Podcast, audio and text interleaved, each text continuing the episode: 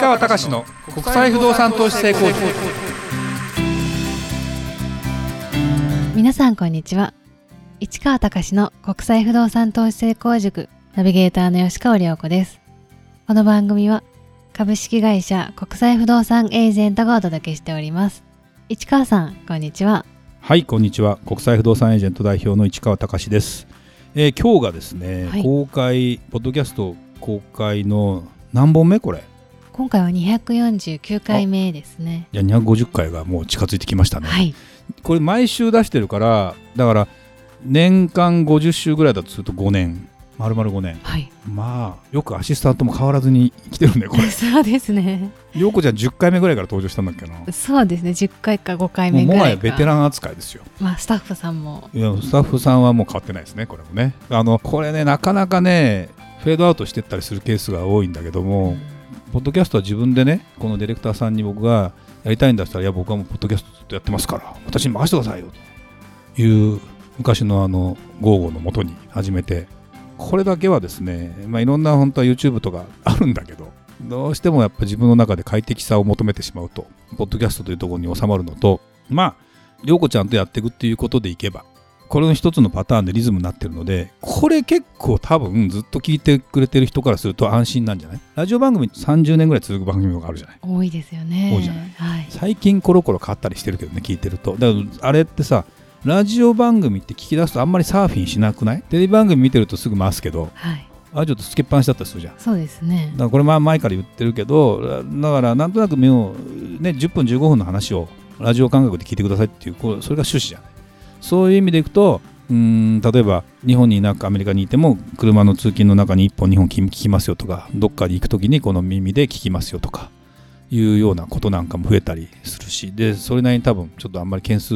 件数を追い求めるとなんかさ結構あんまり良くないというかまあ知ってる人は知ってるみたいな感じでもいいかなと思いながらここまで続けられてるっていうことで言うとなんだろうね。うーんまあポッドキャスト自体が何かをまた変えるかっていうことでもないんだろうけどまあずっとやっていくっていうのも価値はあるのかな、ん。まあ毎日ね情報発信してもいるじゃん。美味しいとかさ、はい。これはなかなか大変だしうーんどうなんだろうね。まあそういうスタッフがちゃんといてテーマも全部用意してくれてとかっていうなら、まあ、タレント化されたっていう状態だったらいいのかもしれないけどまあでもさ鈴木さんすごいよな。もう450本ぐらいかな、うん。YouTube まあ2年ぐらいでさすがだね。あっという間ですようねん。まあでもそれがファンを作りうん新たなビジネスを作っていくっていうことでいくとやっぱりお金かけないまあ多少のねお金はかかってるけど本当のいわゆる広告的なものとかをかけなくてもいい時代になったなっていうのはつくづく感じながらこれはね続けます。うん。まあ未来英語かどうか分かりませんがはい。ななのでぜひ、そうですね。うん引き続き健康面に、気をつけて。はい、気をつけてお互い。はいみんな。どちらかが離脱しないようにしましょうね。そうですね、はい。さんも。よろしくお願いします。はい、今日の。はい、えー今回は海外不動産投資へのハードルを下げるには IPA が目指す世界を語ります、えー市川さんお願いいたします。はい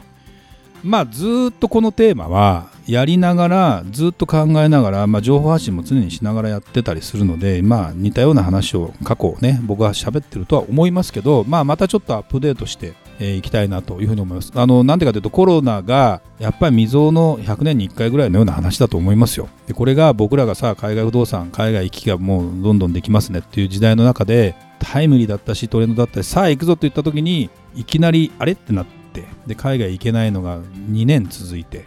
ででもやっと解禁されたけどなかなかまだハードルがあったりする。中ででもねやっぱり海外との情報とか海外の動向とかを切り離して生きられる時代はないね。特に、まあ、戦争が絡んだりうー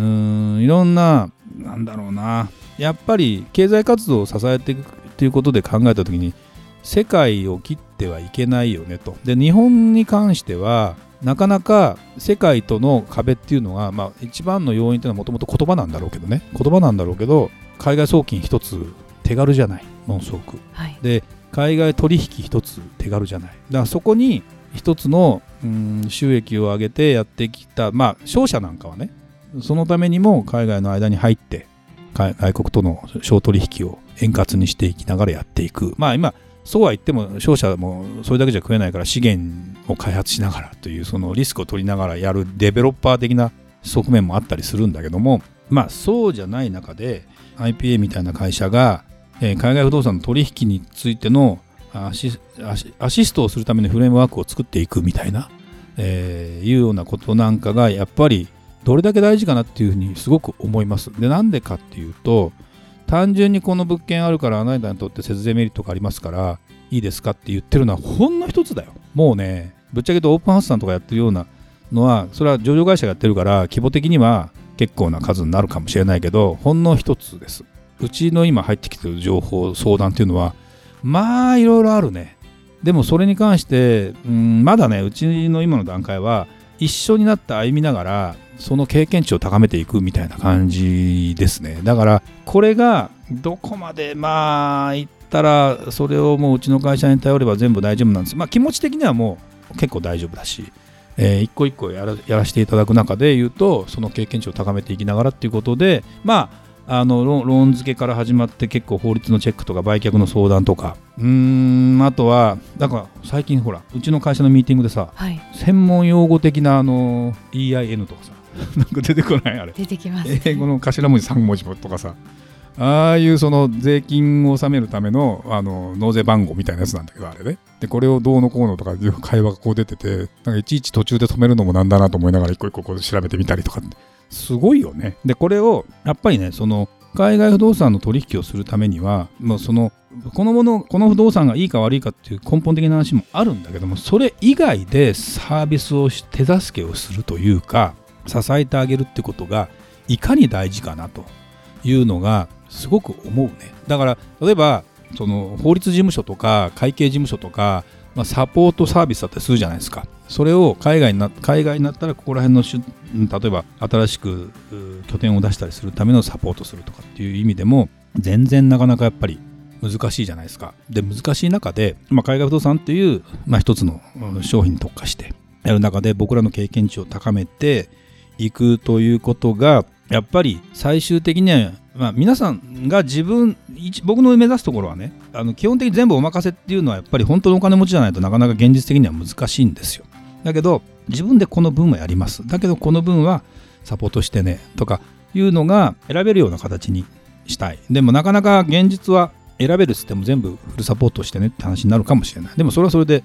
よくて。でもそういったものが一個一個ラインナップしていくっていうことでやっぱりうん全体のですねところでプラットフォームを作っていくっていう形になるんだろうなという気はします。でやっぱりそうなってくるとそうだな。でも大体面白くて国が変わったとしても起き起きるいろんな、まあ、問題が起きたりするわけよ。例えばあるアメリカの不動産を自分の不動産売却してほしいと頼まれてます。で、えー、いろいろ調べていくうちに自分の名義じゃなくなっていますと。話が今あるじゃない現実、はい、でそれは理由は何かっていうと固定資産税をずっと払ってなかったらしいと、まあ、これをだから、えー、払わない限り次の人に売却できないし実際登記では、えー、もう違う人の名義になってますと。でアメリカの登記の仕組みっていうのは売り主の合合意がなくても買った人が私のものだっていうふうにやっていくことで形整っちゃうケースがある。ただそれを紐と紐解いてえー、途中に何か間違いがあったんじゃないかってことを正すという意味でそういうための法律の考え方とか専門家もいたりしてあと保険もあったりするのであのできたりする。じゃあそれを戦うためにはいくらぐらいのお金がかかるのかとかそんなことをやってたり例えば道路の使用料とかをずっと払ってない人結局このお金を払わないとやっぱり売れないとかって、最近富に出てきてない、だからそれってでもね多分ね自分が買ったわけじゃなくてなんとなくそれが担当者が会社だったらね引き継いでるうちにわけわかんなくなってたりとか自分が持ってたんだけどなんかうまくいかなかったからとりあえずキャッシュで買ったしほっとこうかみたいな。でもこういう話とかの問題解決を一個一個、まあ、うちもだから結局全然大したお金になってないんだけどもでもそういうことを一個一個経験していく中で言うとやっぱりそういうその側面の意味での細かいところっていうところまである程度できなきゃいけない。となるとやっぱまだまだ事例の収集というか、えー、それが一番溜まっていくのが一番大きいのかなという感じはすごくするね。でそうすることで海外不動産を有益に、まあ、新たに持つ手放す名義を変える。あと、うん、将来的なその移住のためのビザのために海外不動産を持つとか。いろんな意味で、えー、いろんな目的がある中でいうとあ一つ例えば節税に特化したここだけをやりますなんてビジネスは本当にまあ僕からすると目指すところは全然なくてあの本当に何でも聞いてくださいよというような話にしたいので、まあ、そんな情報発信も常にしているんだけどうんだ最近本当毎週のねミーティングでさ飛び交ってる会話のなんていうの内容がさなんか面白いよね。そうですね、うん、聞き応えがあるという聞き応えあるでしょ。あれ、はい、僕の話も長いけどみんなの話をずっと聞いてるだけで1時間ぐらいかかるからねあれ別にだからそれだけの仕事をやってて、まあ、ちょっとそれがあのなかなかその最終的にお金になるのでなかなか簡単にお金になるのとか僕はうんとは思うけど、まあ、しょうがない、これはね。なんとか会社が存続できれば、まだとりあえずは大丈夫かなと思いながら、うん、結構ね、想定外的なものもちょっと起きてみたり、いろいろですよね。だから、そういう意味では、IPA の目指すところっていうのは、まあ、まあ、ますますぶれないというか、ハードルを下げるうちがいることで、海外不動産っていうものに対する、まず少なくとも、だってまださ、世間のレベルはさ、海外不動産なんて怪しいんじゃないと思ってる人はまだたくさんいるわけよ。それ自体は、そういう人もいるけど、そうじゃないんだよってあたり、も、究極そこまで行きたいけど、まあ、それは、やっぱ実績と、うーん幅の広さというか、まあ、そこら辺をどうやってちゃんとそのお客さんサービスができるかってことに結局つながっていくのでそのハードルを下げるっていうかね。その人の持ってきてる課題っていうのをどんどんどんどん下げていけばいいのかなっていう感じはする。ででも本当にあのなんだろうな。海外になった瞬間にバハードルって上がるよね。上がりますね。行く行かないも含めてさ。そうだしやっぱりその感覚が分かんなかったりするしでもそこを極めたらそこの感覚が分かるようになるだけでもすごく僕にとってのメリットとうちの会社にとってのメリットものすごくあって。そうなってくるとまあまあ、こんな会社がいっぱいあるっていうよりもこういう形のプラットフォームを作ることでそこを利用できる機会とかがうまくできてくればよくて。で僕はね企業も絶対ね海外不動産業とかやってる会社も海外で不動産開発とか不動産をやるっていう時代が来ると思う。だって日本だけだと手ぜもう手狭なんですよ。で限界値があって。で従業員そこだけ雇えなかったりする。だって某長谷川さんなんかもアメリカにまた子会社作るって言ってるしね。これなかなかなかなかないんですよ。でもあの一定のものすごくそのニッチな部署がやってきてはいるんだけどもその流れはもっともっと止まんないんじゃないかなっていう気はするでもそれに対する、まあ、専門的なアドバイスする人はほぼいないっていう状況なので、まあ、まだ5年10年かかる話なんだけどもそういったようなことを考えると海外不動産専門商社じゃなく商社だけにとどまらずうちはそのインフラを整えたり法律面でサービスしたりっていう意味でのそういう役割も果たしていきたいなという気もするのでまあそんなことを考えながらやってるかな、というところでまあ涼子ちゃんも直接担当してるわけじゃないけどいろんなものを関わってるのでそういうのを実感しながらやってってもらえればああこういう時代にこういうことやってきたなってことが多分わかるかなと思うので、はい、楽しんでもらえるんじゃないかなと思いますけどね。そうですねはいありがとうございましたそれではまた次回お会いしましょう。